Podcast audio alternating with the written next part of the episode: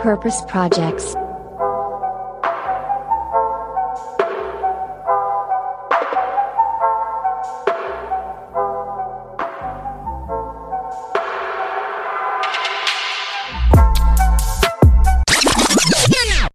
Hey zusammen und herzlich willkommen ja, zu einer neuen Folge Purpose Radar, wo Boris und ich über Probleme, Lösungen und Trends im Bereich Nachhaltigkeit reden.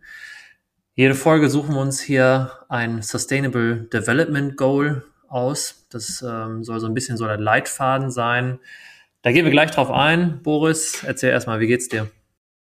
Hallo Moritz, ja, mir geht's super soweit. Ähm, dir bestimmt auch. Ich sehe dich gerade, unsere Hörerinnen nicht, aber du siehst sehr zufrieden aus mit Sonnenbrand auf der Nase. So muss das sein.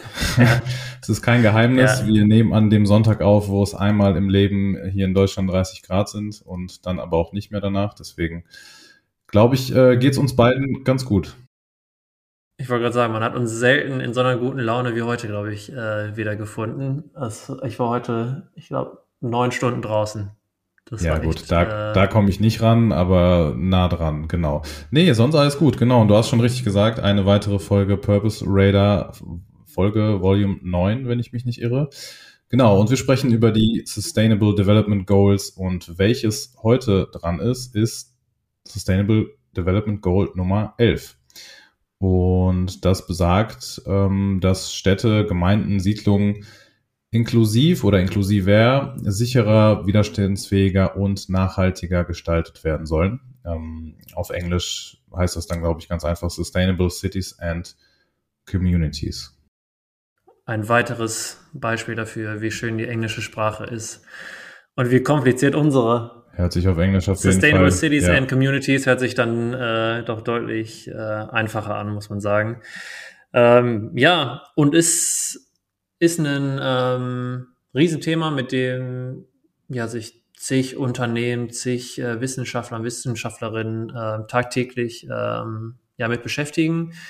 Diese Woche tatsächlich ähm, ist da auch ganz, ganz besonders, weil wir hatten vor ein paar Tagen den German Overshoot Day, den Earth Overshoot Day, den kennt man, glaube ich, auch so, wo man immer sagt, okay, ab diesem Zeitpunkt äh, leben wir auf Pump. Ne? Also ab jetzt haben wir alle Ressourcen aufgebraucht, die wir eigentlich für, für den äh, 31.12.2021 noch brauchen. Ähm, ja, den haben wir in Deutschland schon erreicht. Ich glaube, ähm, wenn alle so leben würden, wie die Deutschen es tun, dann bräuchten wir drei Erden. Und das zeigt nochmal, wie wichtig auch vor allem diese Bereiche rund um Städte äh, und unsere Communities auch da sind, weil wir sind ja auch vor allem ja ein Hauptfaktor bei diesem ganzen äh, ja, CO2-Verbrauch in dem Fall. Ähm, deswegen, ich freue mich mega ja, auf die voll. Folge vielleicht heute. Ganz, ich weiß ja auch, ganz kurz, ganz kurz, ganz kurz zur Einordnung, sorry. Ähm, jetzt haben wir das in Deutschland zumindest diesen Overshoot Day schon im, ähm, im Mai erreicht. Zum Vergleich, letztes Jahr war das erst im August der Fall, glaube ich. Damit ähm, man das so ein bisschen vergleichen kann. Ja, ja. Oh, Krass. Ja. Damn. Damn. Keine guten Neuigkeiten. Das, das finde ich echt krass. Ja, echt. Äh, ich dachte, das wäre letztes Jahr einfach auch im Mai schon gewesen. Äh, okay, krass. Zum Einstieg mal eine schöne, schöne Bad News erstmal verbreiten. Ich meine, das auf jeden Fall gelesen zu haben, aber ich bin mir ziemlich sicher, dass das auf Deutschland bezogen war, ja. Alles klar. Ja, und wenn, wenn wir Scheiß gelabert haben, dann schneiden wir es jetzt einfach raus. Ja, oder, oder unsere, unsere, oder unsere aufmerksamen Zuhörerinnen werden äh, uns sagen, dass wir Scheiße gelabert haben. Genau, ja, und den Overshoot Day, ähm, der spielt halt extrem auf das Ziel da ein, beziehungsweise hat da eine Menge mit zu tun, weil die Baubranche ähm, ja ein krasser Faktor tatsächlich einfach bei diesem Ganzen ähm, spielt. Ähm, wir haben hier eine Zahl gerade stehen, 38 Prozent der globalen CO2-Emissionen kommen aus dem Bausektor. Da muss man auch zu sagen, ich in dieser Statistik, wo ich das gesehen habe, zu dem Bausektor dann aber auch jetzt irgendwie stand ja Energieverbrauch von Häusern, ja, da kommt dann ja auch wieder der Stromanteil ran, also auch der Verbrauch von fossilen Brennstoffen. Ich weiß gar nicht, wie streng die das äh, wirklich teilen. Ähm, auf jeden Fall steht fest, die Baubranche hat einen enormen Faktor ähm, ja, für unser Wellbeing hier auf dieser Welt. Und deswegen ist es mindestens mal eine Purpose Radar Folge wert, sich genau darüber auch äh, zu unterhalten. Ja, auf jeden Fall. Also dem, was du gesagt hast, kann ich eigentlich wenig hinzufügen, bis gar nichts. Und äh, da wir das lustigerweise letztes Mal, glaube ich, einmal komplett vergessen haben zu erwähnen oder zumindest zu erklären, ähm, was genau eigentlich die sogenannten SDGs sind. Also die hören sich erstmal cool an, Sustainable Development Goals, aber ja, wofür steht das überhaupt oder was sagt das aus? Also im Prinzip, ähm, ganz kurz erklärt, im Prinzip das, sind das Ziele für die nachhaltige Entwicklung der Welt. So könnte man das, glaube ich, in, in Kürze zusammenfassen. Ähm, diese SDGs sind sogenannte politische Zielsetzungen der UN, also der Vereinten Nationen, die weltweit gesehen die Sicherung einer nachhaltigen Entwicklung auf mehreren Ebenen sicherstellen soll, auf ökonomischer, sozialer und natürlich auch ökologischer äh, Ebene. Und auf Deutsch klingt das Ganze natürlich wieder ein bisschen uncooler als auf Englisch. Wie könnte es anders sein?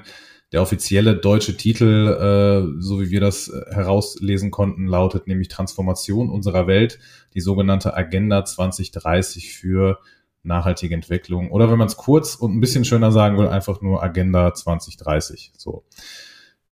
Genau, und, und den Begriff Agenda 2030 hört man auch ab und zu mal in den Nachrichten. Ähm, da ne, wieder ein Beispiel für deutsche Sprache, wie es alles auch wieder verkompliziert, aber Agenda 2030 ist ja schon mal. Äh, das kann man sich leichter merken. Und das Schöne ist auch, bei, bei aller Komplexität, ähm, finde ich, hat es da die UN geschafft, ein Riesenthema runterzubrechen, ne, auf diese 17 Ziele, die sie sich setzen. Ähm, und diese 17 Ziele sind sogar auch nochmal untergebrochen in so ja, Teilziele oder Zielvorgaben, nennen sie die, das sind fast 170 Stück dann im Endeffekt. Ähm, aber wir beide kommen ja auch so ein bisschen aus dem Agenturbereich, wo man auch über so KPIs spricht, ne? also so, so Messfaktoren. Und das finde ich da gerade spannend, ne? also dass man auch direkt das so aufdröseln kann, okay, wo stehen wir da eigentlich gerade? Ähm, finde ich ähm, da schon mal sehr gelungen. Ähm, die Leute, die da zusammengesessen haben, diese Ziele zusammengepackt äh, haben, haben da auf jeden Fall schon mal äh, ja eine Menge gute Arbeit geleistet. Und jetzt müssen natürlich die Ziele irgendwie eingehalten werden. Richtig, das wäre das wäre wünschenswert, weil so wenige sind das gar nicht. Das sind, du hast es gerade schon ein bisschen angerissen, 17 Ziele insgesamt, ähm, die natürlich sehr, sehr vieles beinhalten und äh, ja, wo einfach sehr viel erreicht werden soll. Und das ist natürlich alles andere als einfach. Die Ziele selber gibt es jetzt auch noch nicht so lange, zumindest in der Form definiert, seit 2015, seit Ende 2015 ähm, wurde das irgendwie schriftlich fixiert und verabschiedet. Und ja, eines dieser Themen ist, wie schon gesagt, dieses SDG Nummer 11, was mit Social Communities und äh, Cities zu tun hat. Ich werde jetzt nur noch diesen englischen Begriff benutzen, weil der andere ist mir zu lang und zu unsexy auf Deutsch. Genau. Und ähm, ja, ich glaube, dann können wir eigentlich schon direkt auf das überleiten, worüber wir heute eigentlich konkret äh, zu sprechen kommen wollen, und zwar nachhaltiges Bauen, oder? Ja, ich glaube, wir gehen, also ich habe ja auch ein, ein Unternehmen bzw. ein Projekt mit äh, für diese Folge vorbereitet. Da geht es schon ein bisschen mehr noch als um Bauen, aber beim Bauen jetzt erstmal zu starten, ist definitiv der, der richtige Start in das Gespräch auch. Ähm, und da ganz einfach gefragt, was heißt es eigentlich, nachhaltig zu bauen? Jeder oder jede, die sich gerade auch damit beschäftigt, vielleicht selber Eigentum anzulegen oder irgendjemand in der Familie hat und man selber schon so, so ein Purpose, äh, ja, so ein, so ein Purpose-Philanthrop ist und sagt so, ey, wenn, Onkel, wenn du hier dein Haus baust, dann mach es doch wenigstens nachhaltig. Da wird der Onkel schnell fragen, ja, was heißt das überhaupt, ne? So, sag mir doch mal, was, was nachhaltiges Bauen heißt. Äh, und das ist gar nicht so einfach. Ähm, hast du eine einfache Antwort darauf, was, was nachhaltiges Bauen ist? Nee, also eine einfache Antwort habe ich da natürlich auch nicht drauf, aber wir äh, haben da eine ähm, einfache Hörempfehlung, würde ich das mal nennen. Äh, wir sind natürlich nicht der einzige Podcast bei weitem, leider, der sich damit äh, beschäftigt mit solchen Themen. Zum Glück. Ähm, zum Glück, oder nee, nicht leider, Quatsch, was erzähle ich? Zum Glück natürlich. Ähm, genau, weil das ist natürlich keine Konkurrenz, sondern wir wollen, gehen alle dem, einem gemeinsamen Ziel entgegen und einer dieser Podcasts, der jetzt tatsächlich auch noch ähm, relativ frisch und jung an den Start gegangen ist, ist Pitch, der Plan B Podcast. Ähm, ich weiß nicht, der eine oder andere hat äh, vielleicht schon mal was davon gehört. Ähm, ich glaube, den gibt es seit wenigen Wochen erst. Äh, ist wie gesagt ein neuer Podcast vom ZDF mit der Moderatorin Salva Humsi, dem einen oder anderen Hip-Hop-Head, vielleicht auch schon aus anderen äh, Sendungen, vor allem bei WDR Cosmo bekannt, Machiavelli und äh, so weiter. Und sie beschäftigt sich jetzt auch mit diesen Themen. Und zwar ähm, konkret geht es da um Interviews mit verschiedenen GesprächspartnerInnen über Ideen, Visionen und den sogenannten Plan B, so wie der Titel schon verspricht oder verrät. Mm, es gibt jede Woche ein anderes Thema und jede Woche natürlich dann auch einen anderen Gast. Und ähm, um vielleicht ein bisschen das Format ein bisschen äh, zugänglicher zu machen oder zu visualisieren, damit sich die Leute das vorstellen können, es ist nicht nur ein Gespräch, nicht nur Interviews, sondern es gibt auch ergänzende Wissensblöcke, Hintergrundfakten und so Einspieler, wo andere Sachen noch irgendwie informativ und kurzweilig aufbereitet werden. Und in einer dieser ersten Folgen von diesem Podcast ging es halt auch um das Thema nachhaltiges Bauen, ähm, noch konkreter um sogenanntes zirkuläres Bauen. So, und wer sich jetzt äh, irgendwie äh, daran erinnert wird, warte mal, zirkuläres irgendwas, das habe ich doch schon mal irgendwo anders gehört. War da nicht irgendwas mit Cradle to Cradle oder so? Ja, gibt es auch.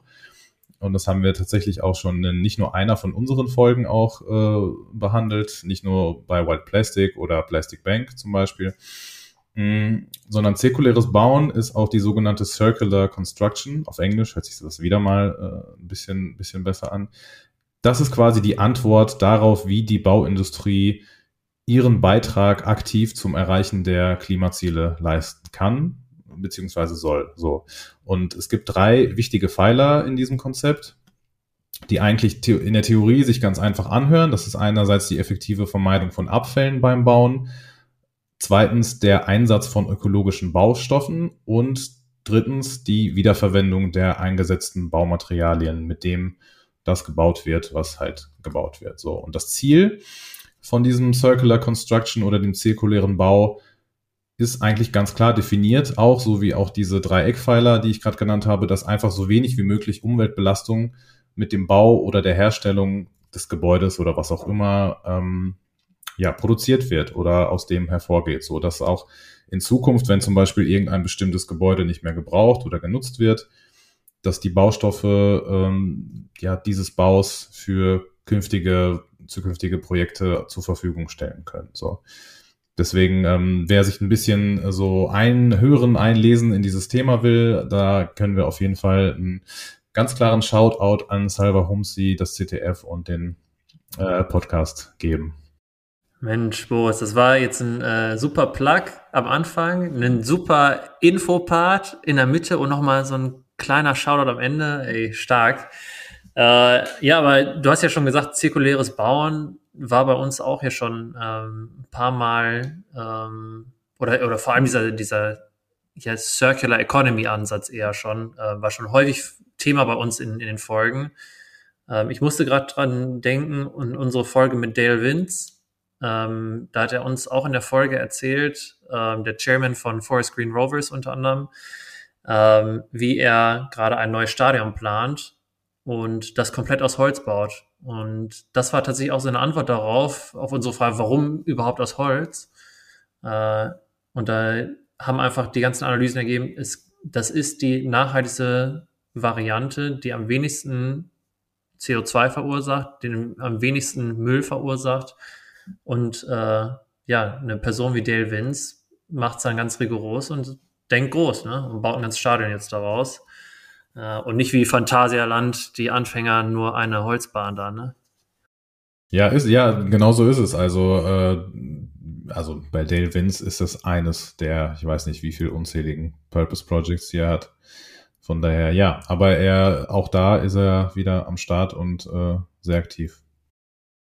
Ja, und ich bin gespannt bei, also bei diesen drei Pfeilern, die du gerade auch genannt hast, ob es, also man muss es halt irgendwie runterbrechen können. Ne? Und ich glaube, den Start machen wieder natürlich erstmal die großen Firmen, glaube ich, die erstmal so dem, dem Ball gerade ins Rollen bringen. Da passiert auch gerade ja schon echt äh, sehr viel, muss man auch sagen.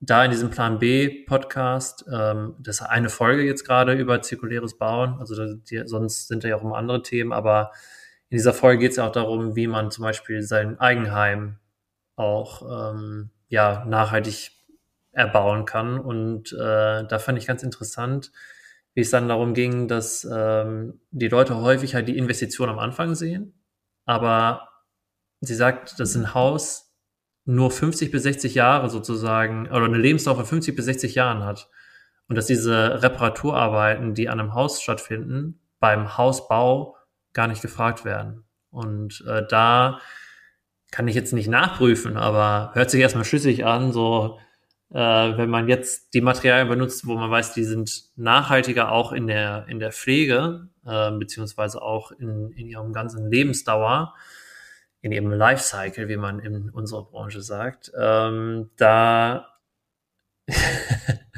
äh, da bin ich gespannt, ob das in, in Zukunft vielleicht ob es da große Player geben wird, die vielleicht gerade diese Nische auch nutzen. Ne? Die sagen, okay, das, was du jetzt hier investieren müsstest, äh, ist zwar mehr, aber es zahlt sich auf, auf längere Zeit aus. Und wenn man das klar und transparent äh, kommunizieren kann und natürlich auch äh, auf gewisse Weise beweisen kann, ähm, glaube ich schon, dass viele aus, unseren, aus unserer Generation, die nachkommen, äh, auch bei, bei Eigentumswohnungen und Häusern immer mehr darauf achten werden.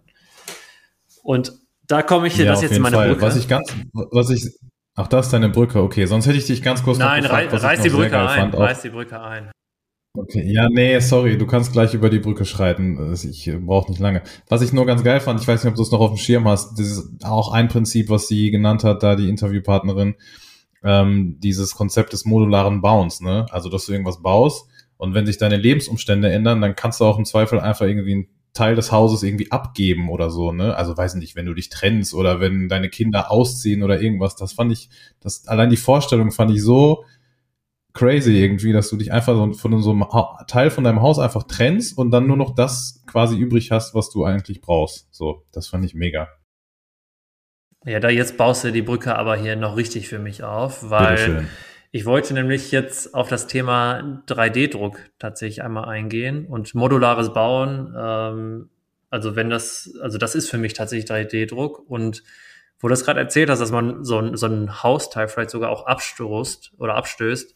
Ich habe mal von einem Projekt in Japan gehört, äh, wurde noch nicht umgesetzt, aber da ein Architekt äh, ein Hochhaus konzipiert, wo, das kannst du dir vorstellen, da ist ein Kran in der Mitte und das war ein, ein, ein Projekt für Superreiche im Endeffekt, wo man seine Wohnpartei sozusagen kaufen kann. Und da sagt man, ah, okay, ich möchte, ich möchte diese Wohnung haben und der Kran ist sozusagen, also das Haus ist der 3D-Drucker sozusagen, der baut das dann einfach oben drauf. So, und das heißt, es baut sich immer eine Etage nach der anderen immer höher. Ähm, das äh, muss ich auf jeden Fall raussuchen, äh, den Link. Ähm, auf jeden Fall in Japan und es war auf jeden Fall so ein Proposal von so einem Architekten. Soweit ich weiß, ähm, wurde es noch nicht umgesetzt. Es, da gab es so Analogien, so ah, wie in so einer Brotmaschine irgendwie wird man sein Haus bauen oder wie in so einer Slot-Maschine, dass man seine Sachen einfach so rauspicken kann. Äh, fand ich sehr interessant. Genauso interessant ist aber auch natürlich Projekte, die realisiert wurden. Da gibt es ein Startup jetzt in den USA, die Eigenheime äh, tatsächlich schon gebaut haben aus dem 3D-Drucker. Das heißt, die gehen schon genau in diese in diesen Bereich rein. Äh, das ist das Startup Squad, SQ4D. Und hier direkt bei unseren Nachbarn in Holland ähm, gibt es jetzt auch die erste Mietwohnung, die ich glaube vor letzter, äh, letzte Woche, glaube ich, wurde die bezogen von, von Mietern. Ähm, Eigenheim komplett aus dem 3D-Drucker gebaut, über, ich glaube, über 150 Quadratmetern in acht Tagen gebaut. Ähm, das Projekt nennt sich Project Milestone. Da werden, glaube ich, fünf Häuser gerade gebaut. Ähm, alle aus dem 3D-Drucker. Kostengünstiger natürlich dann auch. Das ist auch krass. Und ähm, ja, ich bin gespannt, wie viele 3D-Druckhäuser da in Zukunft noch auf uns äh, zukommen werden. Das ist ja völlig verrückt. Also äh, gibt es auch bestimmt Fotos, wie das dann aussieht, oder? Oder wie das aussehen soll oder wie die das bezogen haben, oder? Weil ich kann mir das jetzt gerade, wie du das erzählst, irgendwie absolut 0,0 gar nicht vorstellen. Es sieht tatsächlich so ein bisschen aus wie so ein Bunker, fand ich. Also es war, also es hat, das hat natürlich ganz andere Formen, ne? so, so, so eckige Formen, wie wir jetzt unsere Häuser vor allem jetzt auch kennen. Ähm, das brauchst du bei so einem 3D-Drucker halt irgendwie gar nicht. Du kannst ja ganz frei modellieren. Äh, und allein die Häuser, die jetzt da in, in Holland äh, da gebaut wurden, die sind schon eher so, so wellige Bunker.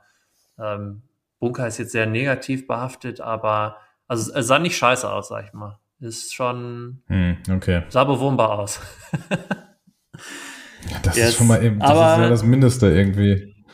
Ja, aber wenn es günstiger ist, schneller auch gebaut und dadurch auch nachhaltiger ist, da würde mich mal auch interessieren, wie ist die Lebensdauer von so einem 3D-Drucker aus? Ähm, das ist dann die nächste Frage, die ich aber jetzt zum Beispiel gar nicht beantworten kann. Mhm. Ähm, ich weiß nur, dass halt es immer noch Zement auch ist, die so, das sozusagen angerührt wird auch, dass wirklich dann von diesem 3D-Drucker einfach so wie in so einer Spritz, beim Spritzgebäck wird das einfach so nach und nach dann gebaut. Ähm, super interessant, finde ich. Ja, hört sich auf jeden Fall so an. Also werden wir natürlich auch so oder so in den Show Notes verlinken. Ähm, ja, jetzt bin ich aber selber mal äh, auf jeden Fall gespannt und hooked. Ich werde mir das auf jeden Fall reinziehen. Ja, und wo die. Vielleicht sind wir beide selber einen, schon in so einem Ding bald zu Hause. Ja, dafür müssen Paris Projects auf jeden Fall nochmal einen Sponsor bekommen. Ja, wird noch, wird noch. Wir äh, müssen heute nur genug Leute, Leuten Shoutouts geben, dann wird das schon. Ah, Trick 17. Ich wollte nur gerade sagen, also wo, wo die einen halt Häuser aus einem 3D-Drucker bauen, ähm, unter diesem SDG wird das ja auch fallen, ähm, gibt es andere Projekte, wo ja ganze Städte eher konzipiert werden und auch tatsächlich ähm, ja bereits umgesetzt werden, diese Projekte.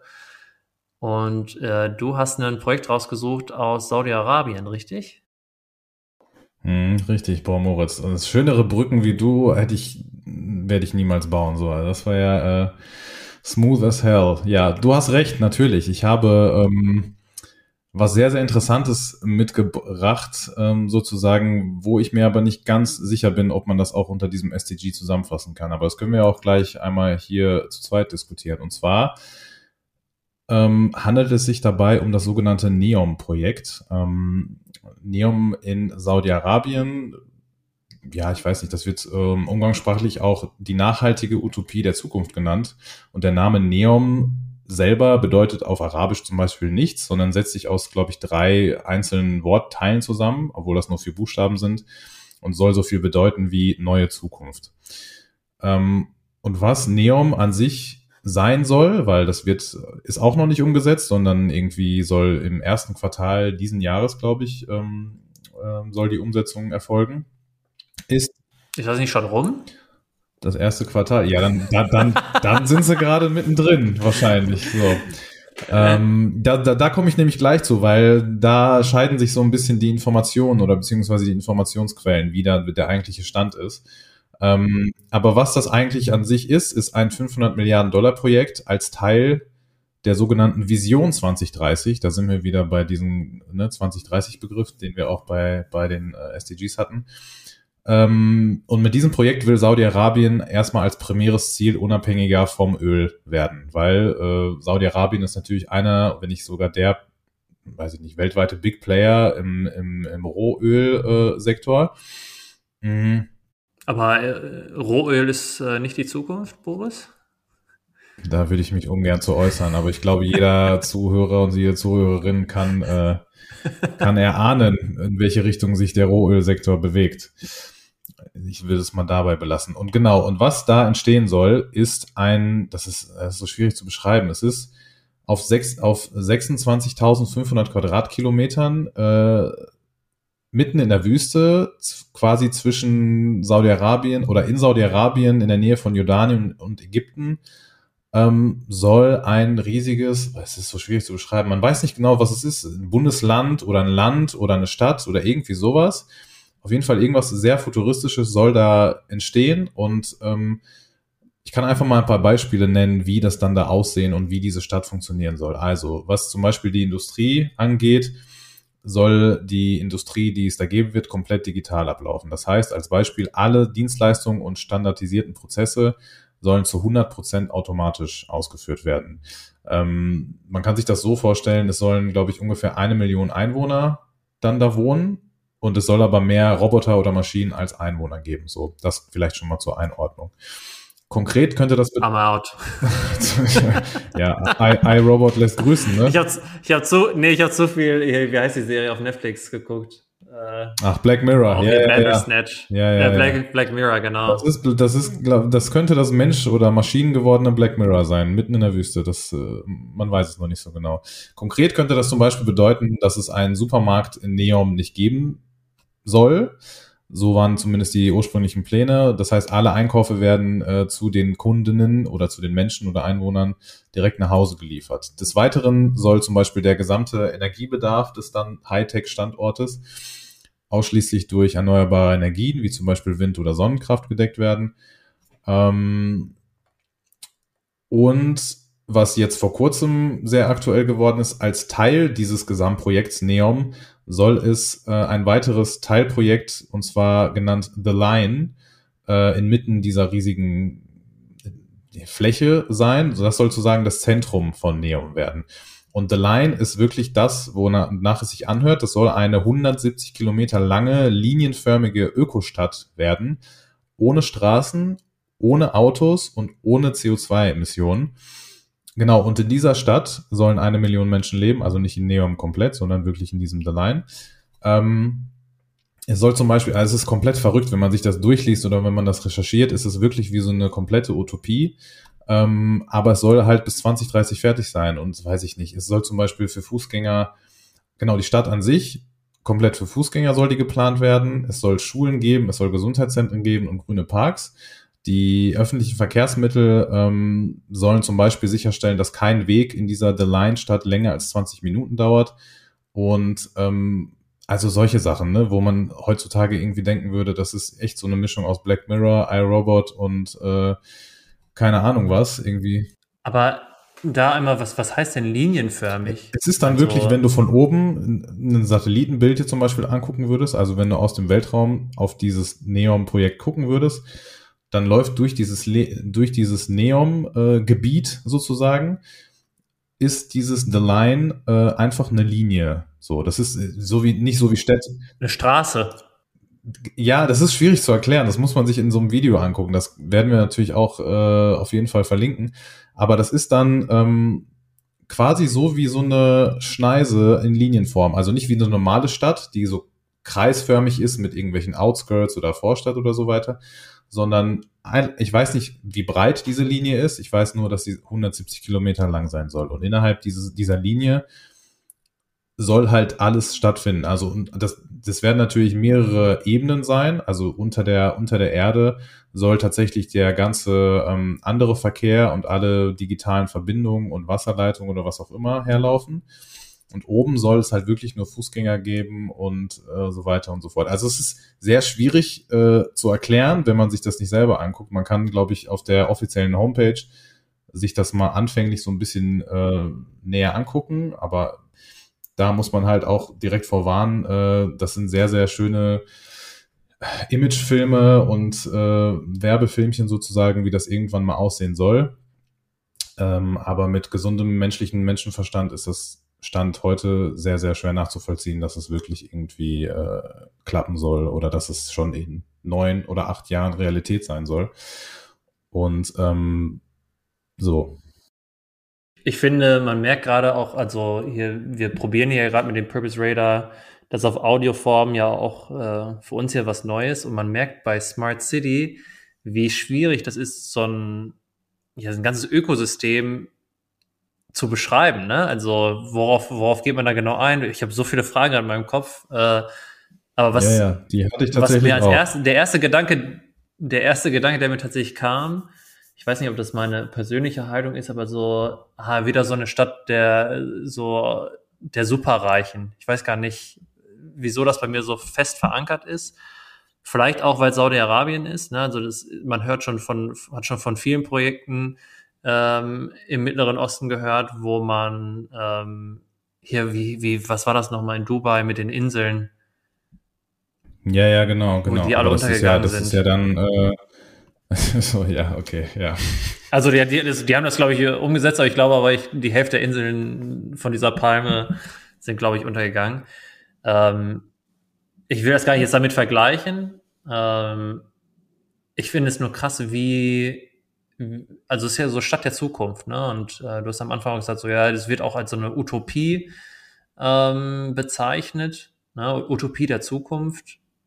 Ähm, ja, da, da denke ich auch an, an unsere Kurse, die wir zusammen in der Schule noch hatten. Utopia versus Dystopia, ähm, damals im Englisch LK.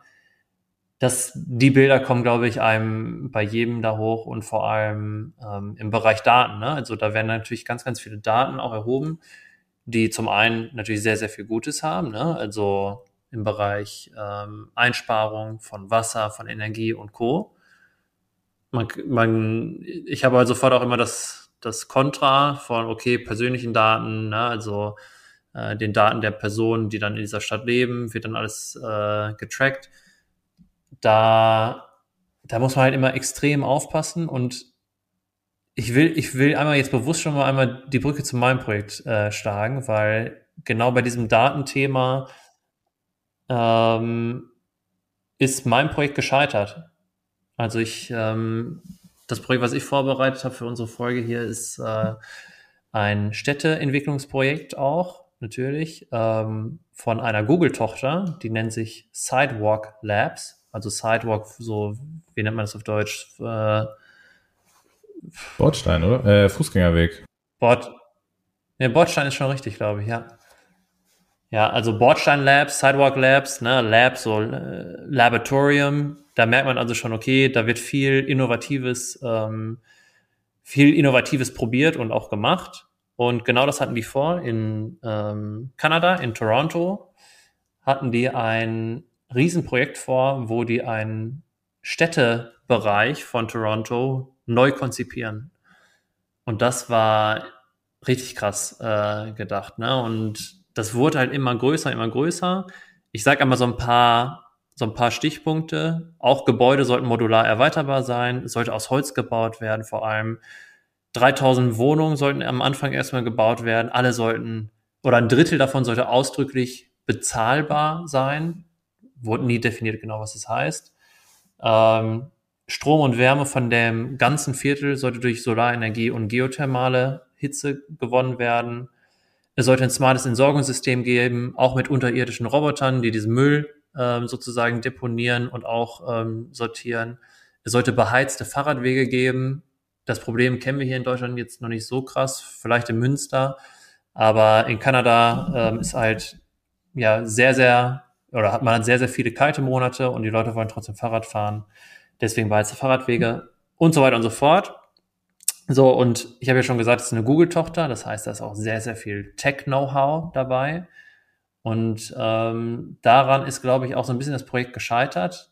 Es wurde sehr versucht, ähm, die Bevölkerung von, von Toronto auch mit immer partizipieren zu lassen. Die haben viele, viele ja, Maßnahmen ergriffen, ähm, um die auch den Mitspracherecht zu geben. Am Ende war es aber so, dass ähm, dieses ursprüngliche Versprechen, dass alle Daten, die auch generiert werden, so ein Open Data Ansatz, ne? also das ist auch wirklich ein, ähm, ein Ansatz, den verschiedene Städte weltweit auch, auch fahren tatsächlich. Ich glaube, Madrid und Barcelona machen da auch gerade eine Menge. Das heißt, Open Data, alle Daten, die auch den, den Bürger und Bürgerinnen zuzuordnen sind, gehören auch den. Das heißt, wenn ich über die Straße laufe und da werden Daten erhoben, dann gehören die nicht nur der Google-Tochter, sondern gehören die auch mir. Und das heißt dann Open Data, jeder hat darauf Zugriff. Ähm, das heißt, es wird auch so ein bisschen Missbrauch vor, vor da also Datenmissbrauch ähm, vorgebeugt. Und ähm, ich glaube, so ein bisschen daran ist es auch gescheitert, ähm, dass da viel so das, das Gefühl aufkam, okay, es wird über den Köpfen hinweg entschieden. Und ich habe in einem Artikel gelesen, es wurde so Tech for Tech's sake äh, umgesetzt, also Tech nur deswegen äh, jetzt äh, machen, weil, weil wir es mal ausprobieren wollen oder weil wir es können, aber gar keinen jetzt ersichtbaren Mehrwert für, für die Community. Und ähm, da hat man auch gemerkt, dass ähm, ja dieser urbane Lebensraum die Gestaltung davon und das, äh, oder also das ist schon ein, ein, so, ein so ein Mikrokosmos und dann gibt es noch den Mikrokosmos des, des Techs, ne? also wie, was, was macht Tech, was macht Tech nicht und diese zwei Mikrokosmen, die wirklich mal aufeinander kommen zu lassen, dass die auch an einem Projekt arbeiten und auch d'accord sind, ich glaube, das ist super schwierig. Und ich schätze mal, da wird auch äh, dein Projekt, was du gerade vorgestellt hast, auch viele Schwierigkeiten mit haben. Ähm, ja, nichtsdestotrotz, Sidewalk Labs, ähm, ja, super spannend. Äh, auch wenn das Projekt nicht geklappt hat.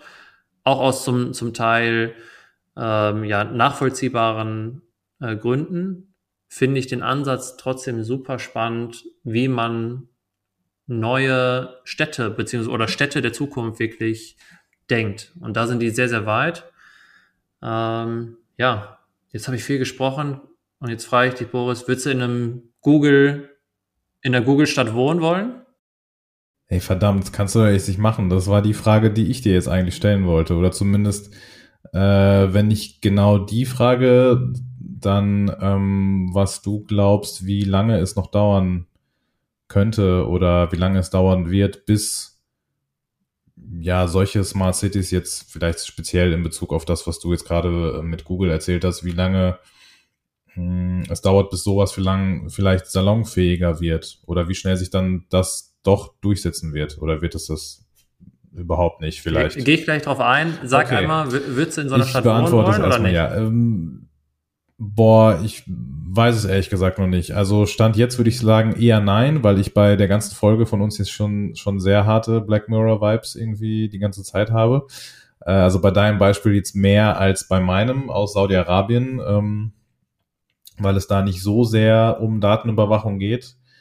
Ähm, boah, Stand jetzt würde ich sagen nein, aber vielleicht hast du jetzt noch ein paar Argumente auf Lager, die mich vielleicht äh, doch überzeugen können. Jetzt, also ich äh, würde tatsächlich in so einer Stadt leben. Ich glaube, dass äh, mit den Daten genauso viel, also was in, in diesem Datenmissbrauch, wo jetzt vielleicht gerade der Fokus drauf lag, halt auch sehr viel Chancen liegen.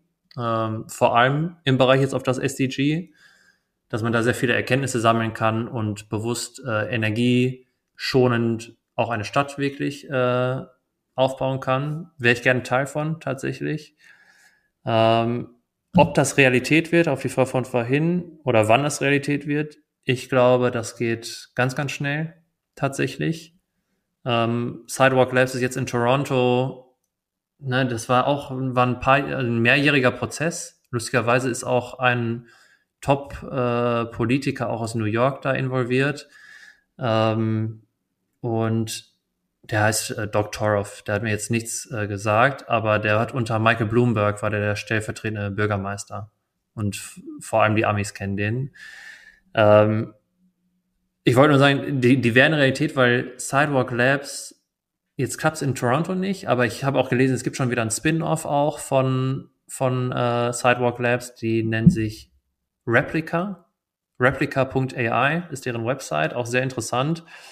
Da sieht man also auch diesen Open Data Ansatz, ähm, der wird jetzt gerade auch in New York dann zum Beispiel auch wieder forciert. Also ich glaube, dass wir das, was wir in Unternehmen sehen, ne, also in Geschäftsmodellen, das sowieso immer mehr im Bereich Daten geht und auch ähm, datengetriebene Geschäftsmodelle, ähm, dass wir das auch, auch in Deutschland äh, in der Städteentwicklung sehen werden. Und das muss halt Hand in Hand gehen für mich mit diesen Open, Open Data äh, Ansatz, dass äh, die Daten, die da gesammelt werden in dieser Städteentwicklung äh, oder in diesen Städteprojekten, dass die offen zugänglich sind, dass man da eine gewisse Kontrolle hat zum einen, aber auch die Tür offen lässt für Innovationen, die vielleicht nicht von Sidewalk Labs dann beispielsweise kommen, sondern von Boris Davidowski, der gerade eine gute Idee hat.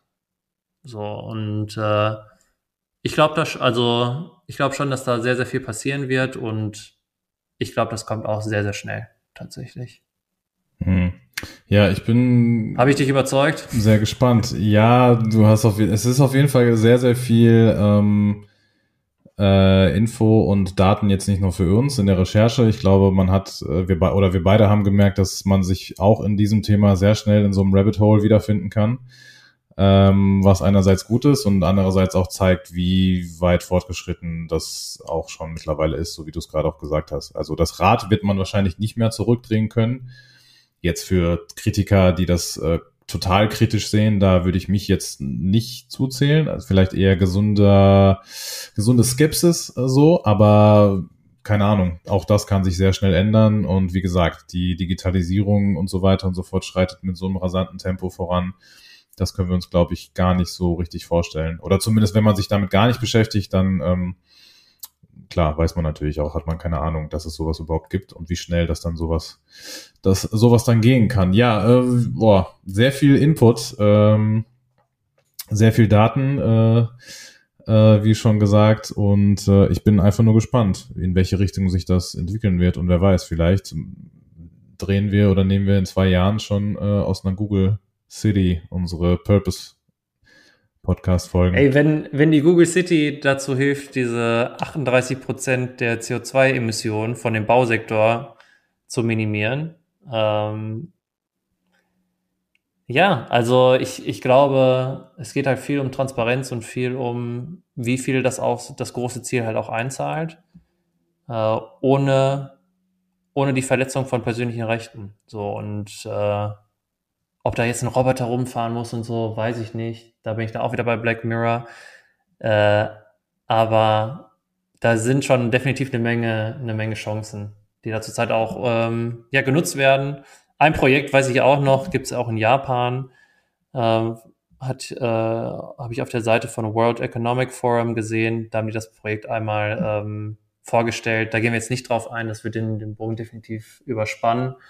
Ähm, packe ich aber in die Show Notes. Und ja, also ich würde gerne, was ich auf jeden Fall heute hier, hier mitnehme schon mal, ich würde sehr, sehr gerne mal ähm, jemanden aus dem Bereich einladen zu uns im Podcast. Also jemand, der so ein, so ein Städteprojekt auf so einer großen oder uh, on the big scale da einfach äh, gerade mitkonzipiert und einmal genau diesen Nachhaltigkeitsaspekt einmal so richtig beleuchtet. So warum man auch gewisse Maßnahmen macht so warum jetzt in Toronto dann auch die Holzhäuser gebaut werden sollten äh, und Co. Äh, und warum die Daten in so einem ja exzessiven äh, boah, ich bin so englisch gerade in meinem Kopf, Amount wollte ich schon wieder sagen. Also in, in solchen in, in solchen Summen einfach gesammelt werden, ähm, was, was da die Antworten auch drauf sind vielleicht müssen wir ähm, da mal schauen, ob wir irgendwie eine interessante Persönlichkeit ähm, dieses Jahr hier noch im Podcast bekommen aus dem Bereich. Was meinst du? Ich wäre voll dabei. Dann machen wir das ganz einfach. Du rufst mal in Toronto an und nicht in Saudi-Arabien und dann schauen wir einfach mal, wer wen äh, schneller an die Strippe bekommt. So, da bin ich bei Deal. dir aber ein bisschen optimistischer, glaube ich. Weil ich so charmant bin, ne? Ja, ja, natürlich, klar. nur, nur deswegen, nur deswegen. Okay, Moritz, klar, eine, Boris. Meine, meine abschließende Frage, um diese sehr, sehr informationsreiche Purpose Radar Folge zu beschließen. Das sagst du. Das sag ich. Die alle denken sich, oh mein Gott, wir haben bis hierhin gehört. Ja, und jetzt labert er noch weiter, Alltag. Hör mal auf, endlich. Nee, meine persönliche Frage an dich, würdest du eher in eine Google oder in eine Ecosia City ziehen? Das ist eine miese Frage, ne?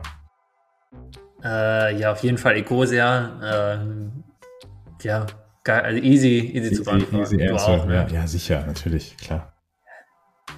Aber auch nur, weil man denkt, ach ja, die Leute hinter Ecosia, die sind ja äh, viel korrekter. Ich, bei Google arbeiten auch voll korrekte Menschen. So, das ist, ähm, ja. Ja gut, dann Ecosia, falls irgendjemand von Ecosia gerade zugehört hat, so ein Smart City Ansatz von Ecosia, made by Ecosia, das wäre doch mal was. Denk da mal drüber nach. Da und dann noch, quatschen wir nochmal da werden Peter und dann. Ein paar äh, Milliarden Bäume durchgepflanzt. Oh ja, mindestens, mindestens. Vielleicht auch nur virtuell. Yes. Okay, Boris. Dann, äh, wenn die Leute bis hierhin zugehört haben, gebt uns gerne Feedback. Ich würde mich äh, sehr freuen. Und Boris, dir wünsche ich noch einen schönen Tag. Und wenn nicht, dann auch, bitte. Ja, dann haben wir es ja nicht gehört. Stimmt, macht Sinn. Alles klar. Boris, mach's gut. Danke, Moritz. Danke. Ciao zusammen.